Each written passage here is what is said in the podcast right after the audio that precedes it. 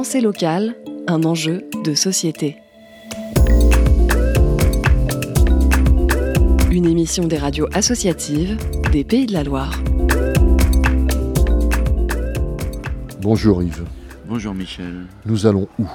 Nous allons au parc Joseph Bricot voir une vigne mystérieuse. Cette vigne mystérieuse, comme la désigne Yves Averti, réimplantée en 2010 dans le parc Joseph Bricot sur la commune de Couéron en Loire-Atlantique, produit 2 hectolitres par an de berligou, un pinot noir longtemps disparu et remis au goût du jour par l'association éponyme. Sur ce site expérimental de 383 cep nous attendent Alain Poulard, l'un des cofondateurs de l'association Le Berligou et ancien responsable de l'unité de Nantes de l'Institut français de la vigne et du vin, ainsi que Maurice Fouché, l'un des vendangeurs complices. Nous rentrons dans le parc. Nous avons rendez-vous avec Alain Poulard. Donc qui est œnologue, enfin il a plein de titres autour du vin et donc il aime euh, planter des vignes euh, anciennes et tester si ça pousse, si on peut faire du vin avec. euh, Donc voilà, et donc il réussit. Le Berligou, c'est un nom qui est associé au territoire. Oui, parce qu'en fait, le clos du Berligou, c'est un ancien endroit. Si c'est appelé Berligou, ce vin, c'est parce qu'il a été cultivé ici il y a très longtemps, parce que c'était au temps des ducs de Bretagne. Ça fait un petit moment. On est Oh. sur un coteau. C'est un coteau, donc on monte. On voit quelqu'un qui est équipé. Bonjour. Alain. Salut. Ça va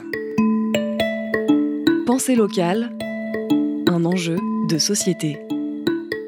Qui est intéressant, c'est que en comté nantais, il y a deux grandes abbayes de cisterciens, citeaux, donc c'est les grandes abbayes bourguignonnes, qui se sont développées dans le sud-Loire, donc Villeneuve et puis Buzet, qui semblent à l'origine de la dispersion en fait, du pinot noir dans le comté nantais, à partir du XIe siècle. Pour entretenir la vigne, il faut des mains, des petites mains. Donc Oui. c'est tout un petit groupe d'amis, c'est une association qui s'occupe de ça et qui fait quoi? C'est l'association du, du Berligou, qui a pignon sur rue. bon, les bras, on est une petite poignée, hein, on va dire, à travailler. Alors c'est vrai que Là-dessus, on a l'avantage euh, d'être en, comment dirais-je, en enherbement total, c'est-à-dire qu'il n'y a pas de travail de sol. C'était volontaire puisqu'en fait, euh, le berligou est un cépage très, très vigoureux en travaillant de manière traditionnelle, c'est-à-dire qu'avec des labours, il donne des quantités de raisins assez importantes. Donc l'idée, c'était de le mettre en concurrence avec l'herbe, et donc avec l'herbe, ça, ça calme la vigueur et ça permet d'avoir des rendements beaucoup plus homogènes. Maurice, qu'est-ce qui vous a fait rejoindre euh, le groupe? Parce que c'était des voisins. Parce que je connais Alain depuis très longtemps. Et puis, c'est par hasard, je dis, tiens, je vais m'occuper, ça va me sortir, je vais prendre l'air. euh, bon, voilà. Et au fil du temps, je me suis mis à travailler avec euh, Alain et le reste de l'association de Berligou. Traditionnellement, dans la famille, mon père était viticulteur, mes grands-pères aussi, tout ça, donc ça m'intéressait. Ça fait prendre l'air. Ça gratte un peu le sol. Alors là, c'est la ville qui remplace la barrière qui était pourrie. Donc, une opération ce matin, remplacement de la barrière. la taille, ça se passe en hiver. La taille, ça démarre une fois que les feuilles sont tombées. Chez les viticulteurs, parce qu'en fait, les viticulteurs, ils attendent pas le monarque pour tailler. Quand on a euh, 30 ou 40 hectares de vignes, on commence dès que les feuilles sont tombées en novembre, et ça se poursuit jusqu'à la fin mars, début avril. quoi. Et donc l'idée, euh, c'est d'enlever la branche fruitière de l'année précédente.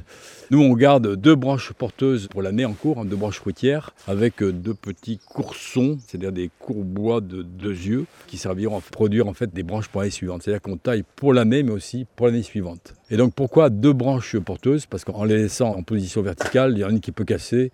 Quand on roule sur le fil, la branche peut casser, donc on en met une de secours. En gros, au mois de mai, une fois que la lune rousse est passée, on va euh, rouler sur le fil une des branches à fruits, et la deuxième on l'a coupée. Il faut presser le raisin, donc ça se passe où Ça se passe à la Chabessière, tout se passe à la Quartier de Chabessière. Couéron. Ah bah oui, oui, oui, on a hérité d'un pressoir, un truc euh, vraiment français parce que euh, il y a l'étiquette encore qui vient de Saint-Étienne, manufacture de Saint-Étienne. Donc ça c'est un truc extraordinaire. Et puis bon, bah, on presse, on prépare le vin, et puis ensuite la vinification. On fait ça tranquillement dans des petits récipients à raison de... Ça fait 25 litres euh, peut-être. Donc c'est comme ça que ça permet de faire des rosés, des rouges, euh, enfin différentes préparations. Mais ça c'est notre spécialiste qui nous fait tout ça, bien sûr. C'est un pressoir à bras? Oui, oui, oui. Il faut des muscles. Ah oui, oui, oui, il faut des muscles. Mais on n'en manque pas. Il faut même les ralentir parce qu'il y en a qui seraient capables de casser le pressoir. C'était Pensée locale, un enjeu de société. Une émission de la Frappe, la Fédération des radios associatives en Pays de la Loire. Un reportage de Michel Sourget pour Alternante FM.